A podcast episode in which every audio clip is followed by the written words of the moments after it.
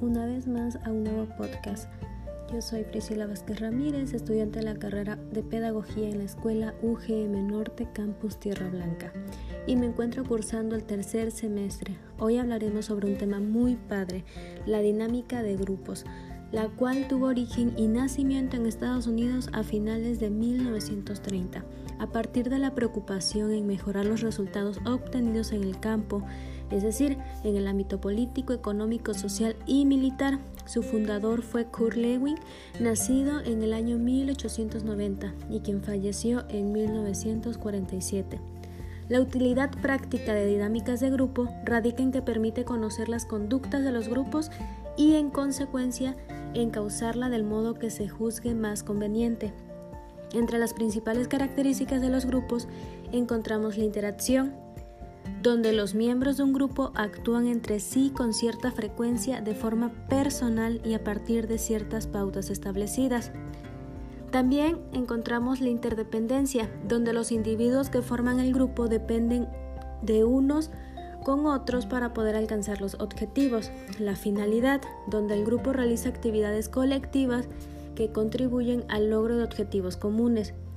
Por otro lado, también tenemos la percepción, otra característica donde el grupo es observable, los miembros se sienten pertenecientes a un grupo y se comparten hacia el exterior. También encontramos la motivación, pues esta permite satisfacer necesidades individuales implícitas. El grupo tiene una determinada estructura, así como una distribución de papeles, roles, etc. A esto se le llama organización la actitud y los valores que forman parte de su propia cultura.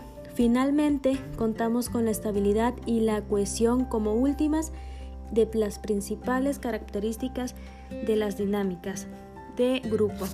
Los principios para la integración de los grupos es la creación de equipos de trabajo, la formación, diversidad de personalidades, la percepción de la realidad, asimilación de la información, el trabajo con técnicas grupales y finalmente la elección de técnicas a trabajar en función de 1. Los objetivos establecidos. 2. La madurez del equipo de trabajo. 3. El tamaño del grupo. El ambiente, las características del medio y los miembros. De acuerdo a su composición, interacción y reglas, existen varios tipos de grupos a los que podemos pertenecer a lo largo de nuestra vida.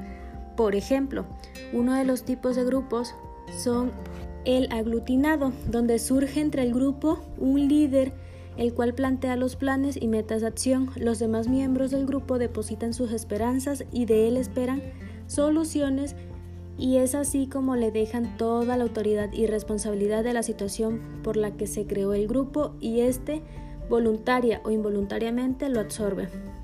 por otra parte, tenemos el grupo posesivo. Aquí el liderazgo tiende a irse descentralizando.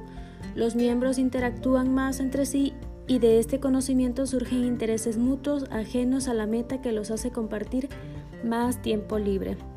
El grupo independiente nos habla de las metas que son comunes a todos los miembros del grupo y usualmente se inclinan por el desarrollo y beneficio humano. También encontramos al grupo cohesivo. En esta fase el valor que rige es la seguridad. Los miembros se identifican con el grupo por las metas que han logrado. Finalmente nos encontramos con el grupo socializado. Aquí las metas del grupo implican una situación social cooperativa a diferencia de las metas particulares que caracterizan una situación social de rivalidad. Bueno, eh, esta es una poquita de la información que tenemos acerca de las dinámicas de grupo. Espero que mediante esta información podamos comprender más sobre el tema y nos sea de ayuda para conocer más acerca de las dinámicas de grupo, su metodología e importancia. Muchas gracias por escucharme una vez más y hasta la próxima.